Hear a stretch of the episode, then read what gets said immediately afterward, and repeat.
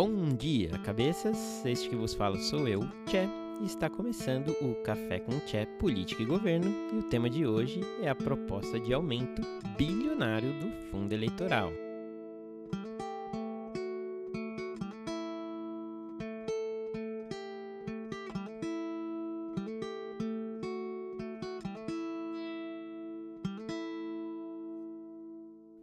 Vocês, né, informados que são, tudo mais, já devem ter visto nos noticiários que antes do recesso legislativo federal foi aprovado aí às pressas, tanto na Câmara dos Deputados como no Senado Federal, o projeto de lei de diretrizes orçamentárias, o PLN 3 de 2021, para o ano de 2022. É, lei essa que institui as regras gerais de como serão utilizados os recursos públicos federais no ano seguinte. É, e dentro dessa lei também que assenta aí a nossa grandíssima polêmica de hoje, que é a proposta do Congresso de aumentar o fundo eleitoral. Isso mesmo, que em 2020 já estava na ordem ali exorbitante de 1,8 bilhões de reais e agora, dentro desse projeto de lei, terá um valor projetado aí de mais ou menos 5 1,7 bilhões de reais, isso mesmo, quase 6 bilhões de reais. E isso significa um aumento de aproximadamente 250% no fundo que os partidos recebem para suas campanhas eleitorais em relação às últimas eleições. Ridículo. Bom, como todo projeto de lei é aprovado, assim que ele é aprovado nas duas casas, ele vai para sanção ou veto presidencial, ou seja, o projeto agora está nas mãos do presidente Jair Bolsonaro, que vai ter o ônus ou bônus, é, muito provavelmente mais ônus nesse caso, de decidir se veta por completo, se acata ou se vai é, negociar esse valor, esse aumento. Uma coisa bastante complicada aí para ele. A primeira coisa que a gente precisa ter em mente é que esse movimento é, foi articulado principalmente pelo Centrão, que na verdade é a verdadeira base governista, né? É claro que teve apoio aí de outras legendas, de outros parlamentares, mas esse movimento articulado pelo Centrão não é à toa. É, o que esse grupo quer é aproveitar esse momento de bastante fragilidade do governo federal para justamente empurrar essa responsabilidade sobre o tema para o Palácio do Planalto. É, o que o Centrão e a bancada governista, ou parte dela, querem, obviamente, é angariar uma fatia maior do orçamento público para os partidos políticos, para suas campanhas eleitorais do próximo ano, lançando mão aí da pressão em que o governo federal se encontra em manter o apoio dessas bases, né? Ou seja, o governo federal está pressionado, né, dentro do cenário aí, principalmente de queda de popularidade do presidente Bolsonaro, em manter é, sua governabilidade e, e, e o apoio é, da base, do centrão. E para isso precisa atender os interesses desse grupo, né? Então, o que, que aconteceu? Né? O Congresso criou essa proposta e jogou a bomba de decidir ou não para o Palácio do Planalto. E essa bomba está ali, mais especificamente em cima da mesinha do nosso presidente Jair Bolsonaro. Bom, Bolsonaro, então, é, na minha visão, ele só tem a perder com isso tudo que está acontecendo. Né? Ele está numa posição muito sensível, é, em que de um lado está a manutenção dessa base governista e dos interesses desse grupo é, chamado de Centrão, e do outro, uma provável queda na sua popularidade. Né? É uma posição bastante ingrata, principalmente nesse cenário sensível, sensível, muito sensível, em que encontra-se o governo federal. Né? A gente está em meio aí a uma crise política, a uma crise econômica e principalmente em meio a uma CPI que iminentemente põe em risco aí todo o governo Bolsonaro e a família Bolsonaro. É, então vamos lá, né? Uma posição bastante difícil para o presidente, que ao passo que precisa manter o apoio do centrão e da própria base governista para sustentar um nível aí razoável de governabilidade, também tem que pensar na sua popularidade, né? Principalmente pensando nas eleições do ano que vem. É, e essa popularidade, caso ele acatasse esses valores astronômicos, certamente cairia. É, são valores bizarros e, e, e, a população certamente estaria de olho, é, está de olho, né, é, na forma como o Bolsonaro vai é, tocar essa questão. É, certamente os veículos de mídia e tudo mais vão cair matando em cima do Bolsonaro caso ele aceite esses valores exorbitantes, né. Bom, quando eu disse que é, esse cenário vai trazer aí mais ônus do que bônus ao presidente, é justamente pensando nas alternativas do Bolsonaro, que de qualquer maneira não vai agradar completamente nem grego nem troiano e muito menos a população brasileira. É, nessa segunda-feira, Bolsonaro já deu uma pinta de que não aprovaria os 5,7 bilhões, mas que na verdade vai propor aí um meio termo e ficar em torno aí de 4 bilhões, o que para a sociedade não ajuda em absolutamente nada, né? É, então, assim, o movimento que ele tenta fazer é de não desagradar tanto o Congresso nem o eleitorado, mas certamente isso não vai acontecer, né? nem por um lado nem por outro. É, bom, realmente não queria estar na pele do Bolsonaro é, quando acabar o recesso legislativo e é quando ele necessariamente vai, vai ter que tomar essa decisão. É bem complicado. Aí aproveito né, para lembrar e reiterar que assim, os responsáveis por colocar o governo federal nessa enrascada foi majoritariamente o Centrão, lançando mão da posição confortável de, e até superior que se encontra esse perante o Executivo Federal, dada a constante perda de apoio de Bolsonaro desde o ano passado. É, Aproveitando, eu vou colocar a lista nominal também dos deputados e senadores no site do podcast para que vocês fiscalizem os votos dos seus parlamentares. É, de qualquer forma, uma coisa eu já adianto que a larga maioria da base governista votou favorável ao aumento, mostrando e evidenciando naturalmente essa articulação do Centrão em aumentar o seu poder dentro do governo. É, poder esse que vem aumentando vertiginosamente e justamente ontem quando Ciro Nogueira, líder do PP e principal líder do Centrão, aceita a nomeação para a chefia da Casa Civil, né, é, para o cargo de ministro da Casa Civil, o que dá para o Centrão uma posição muito forte, muito forte, né? É, vejamos, que a, vejamos que a Casa Civil, né, via de regra, né, sempre foi assim no governo Temer com o Eliseu Padilha, é, na, no governo Dilma com o Palocci, no governo Lula com a própria Dilma e no Fernando Henrique, por exemplo, com o Pedro Parente. Normalmente, via de regra, essa posição é ocupada por pessoas de íntima relação e confiança do presidente da República, né? E é uma posição extremamente relevante dentro da estrutura do governo.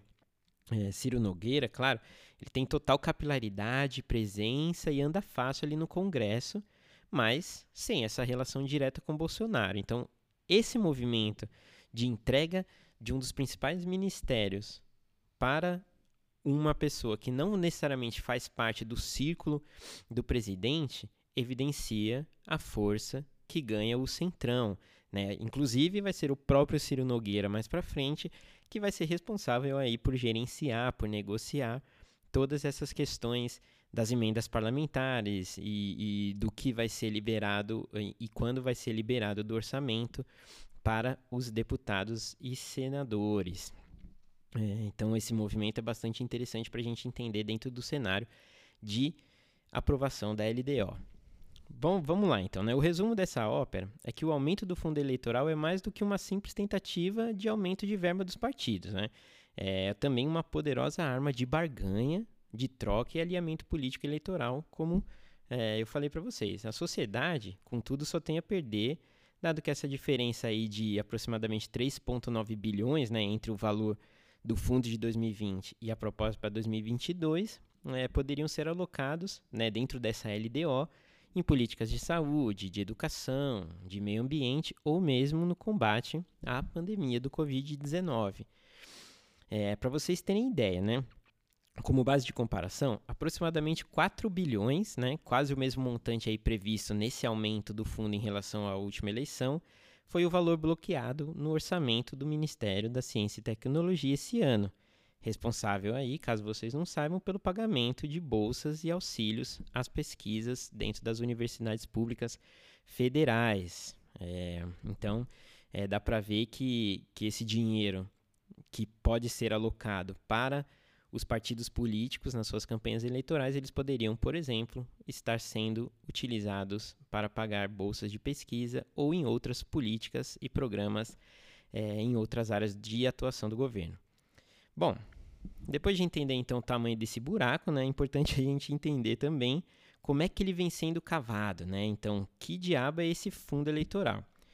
Bom, o fundo eleitoral ele nada mais é, né, que o fundo especial de financiamento de campanha e ele nem sempre existiu. Ele foi criado em 2017.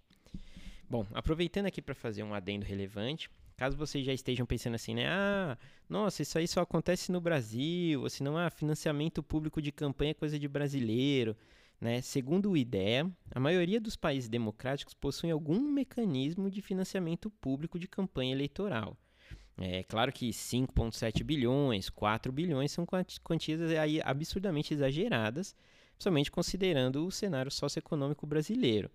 Mas que fique claro aqui para todo mundo que assim, o financiamento público é algo comum e amplamente praticado no mundo. É, ocorre que existem modelos aí que, na minha opinião, são mais equilibrados que o nosso.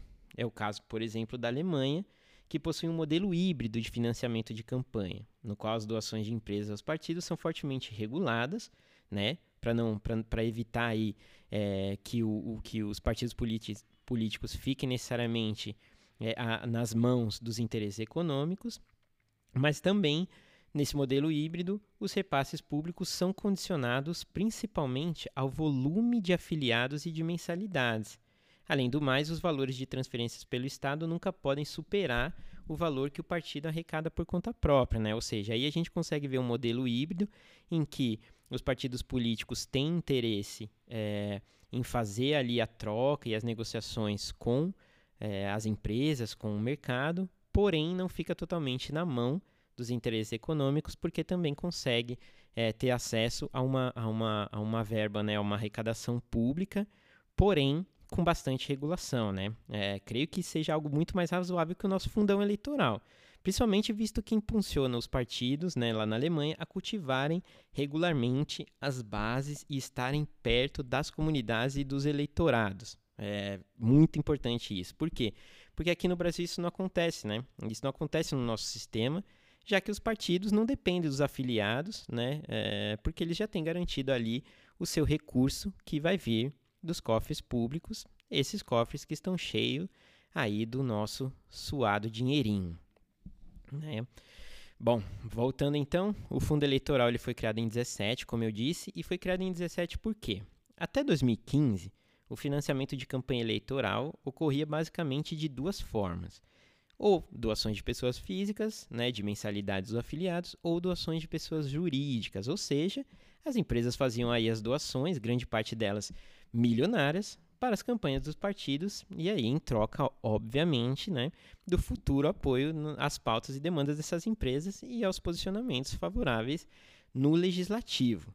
É, o, o que acontece é que em 2015 o plenário do STF julgou inconstitucional o financiamento privado de campanha e proibiu então as empresas de fazerem doações aos partidos políticos. Qual que foi o problema disso tudo?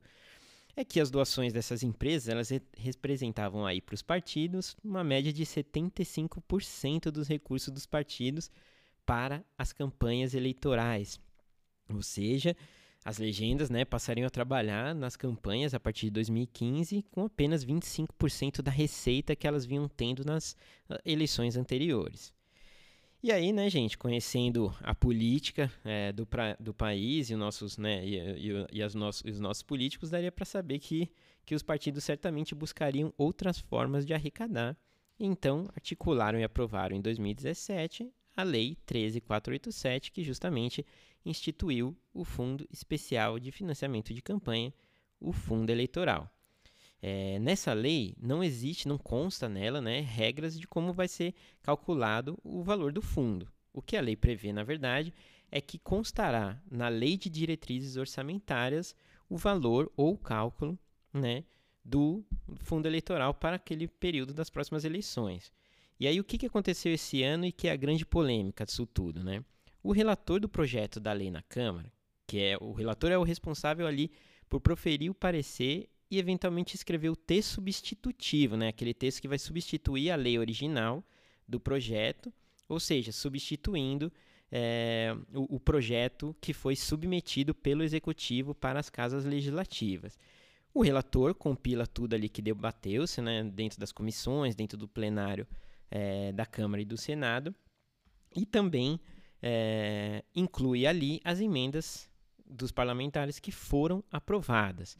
Dentro desse contexto todo, o relator inseriu ali no texto da proposta a disposição que não constava justamente nesse projeto original que veio do Poder Executivo, do governo federal, e aí ele coloca esse texto que institui uma, uma nova fórmula de cálculo para o fundo eleitoral.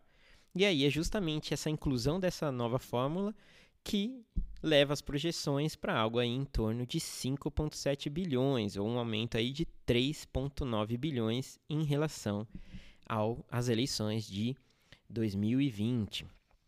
É, então vamos lá, né? O relator geral do projeto é o deputado federal Juscelino Filho do Democratas, né? E ele, assim, tendo o poder da relatoria para isso, inseriu essa disposição, né, que a gente está falando, que aumenta o valor do fundo, né? E a lei, com, com esse aumento, né, foi aprovada na Câmara e no Senado.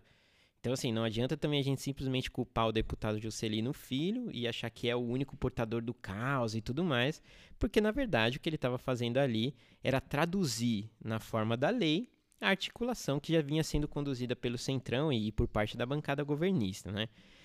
Uma grande sacanagem do nosso Congresso, é, por isso a importância de estarmos sempre atentos e de cobrarmos os nossos parlamentares, né? senhores deputados, senhores senadores, que pelo menos deveriam ali representar os interesses do povo, né? Os interesses do povo, não os interesses partidários e não necessariamente os interesses deles mesmos.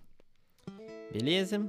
É isso por hoje. Esse foi o Café com Tché, Política e Governo, e espero verdadeiramente que o conteúdo tenha sido útil e produtivo para entendermos melhor o cenário político e legislativo desse país.